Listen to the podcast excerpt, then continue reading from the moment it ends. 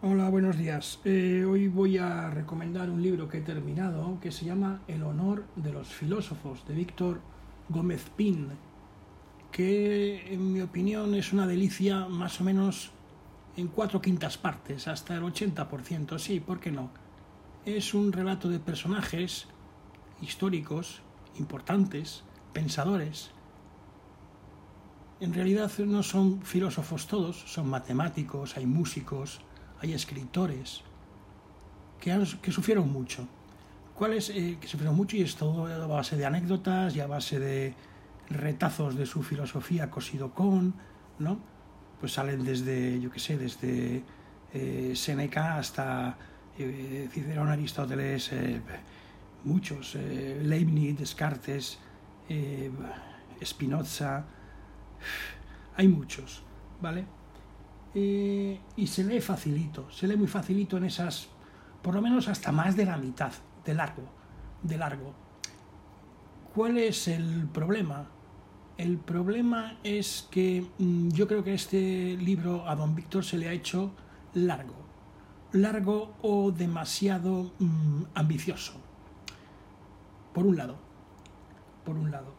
¿Por qué demasiado ambicioso? Porque acaba metiendo temas que yo creo que no. Mira, a ver, tema de homosexuales y tema de mujeres, pues me parece bien, no es revisar la historia, pero es complementarla con aquellos personajes que realmente han tenido, aquellas personas que realmente han tenido una labor y que se las marginó o se las uh, olvidó.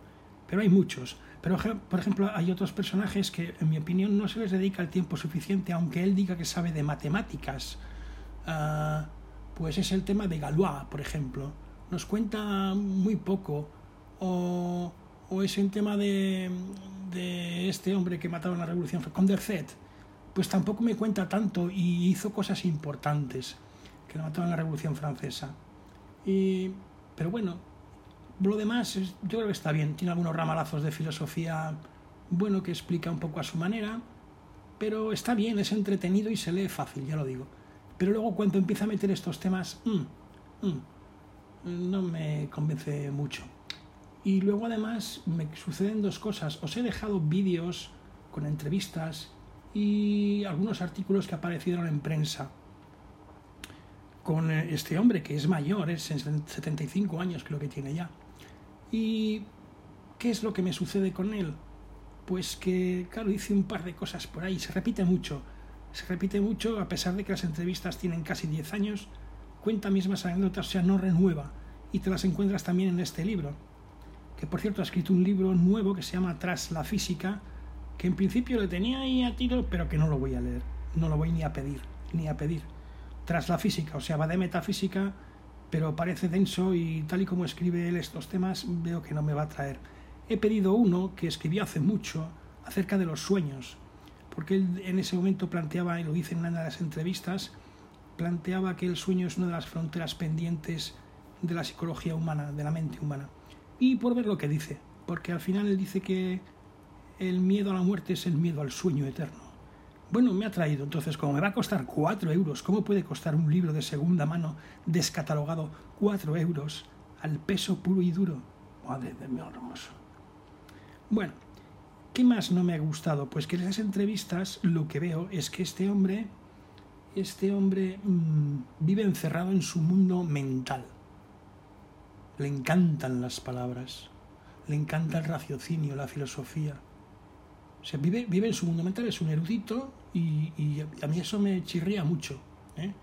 Yo creo que hay que ser más realista y, bueno, bueno, es su esquema mental. Entonces, eh, ¿y por qué digo que le gustan las palabras? Que él dice que es una realidad ontológica universal o algo así porque para él las palabras forman un mundo y ese es el problema.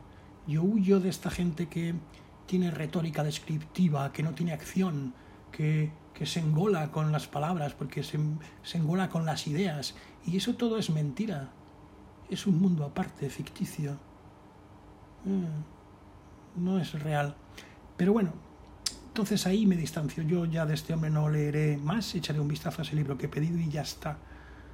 Mm, porque un, un, un, señor que dice que se ha leído cinco veces, cinco veces en busca del tiempo perdido, de Proust, ¿cómo se puede leer esos 12.000 libros cinco veces y que iba por la tercera lectura de Moby Dick, que no tiene nada que ver.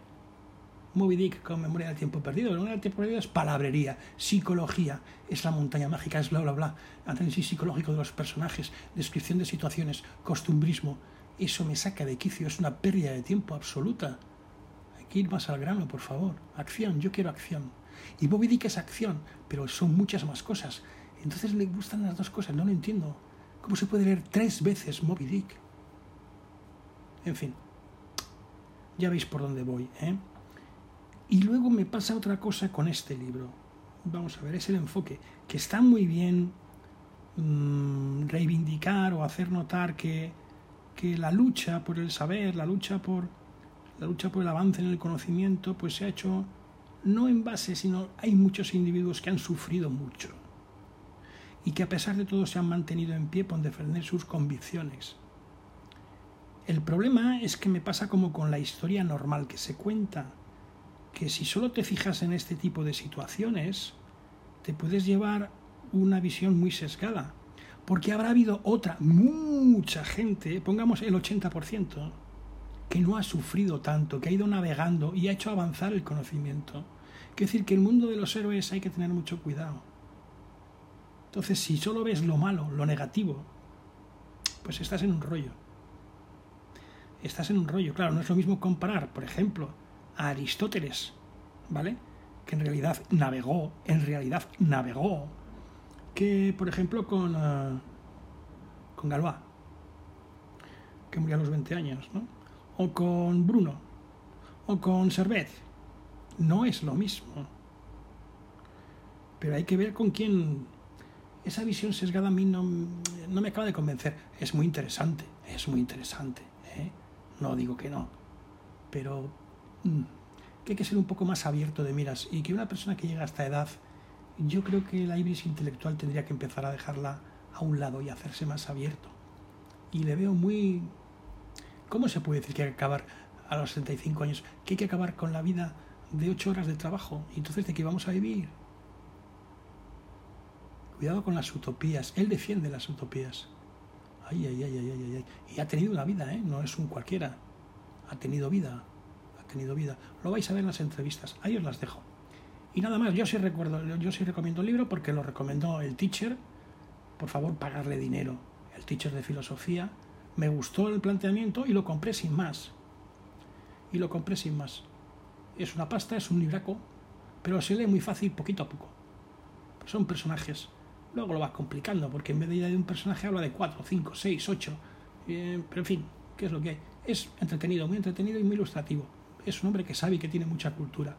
Víctor Gómez Pin. Y ahí os lo dejo, nada más. Venga, un saludo y hasta luego.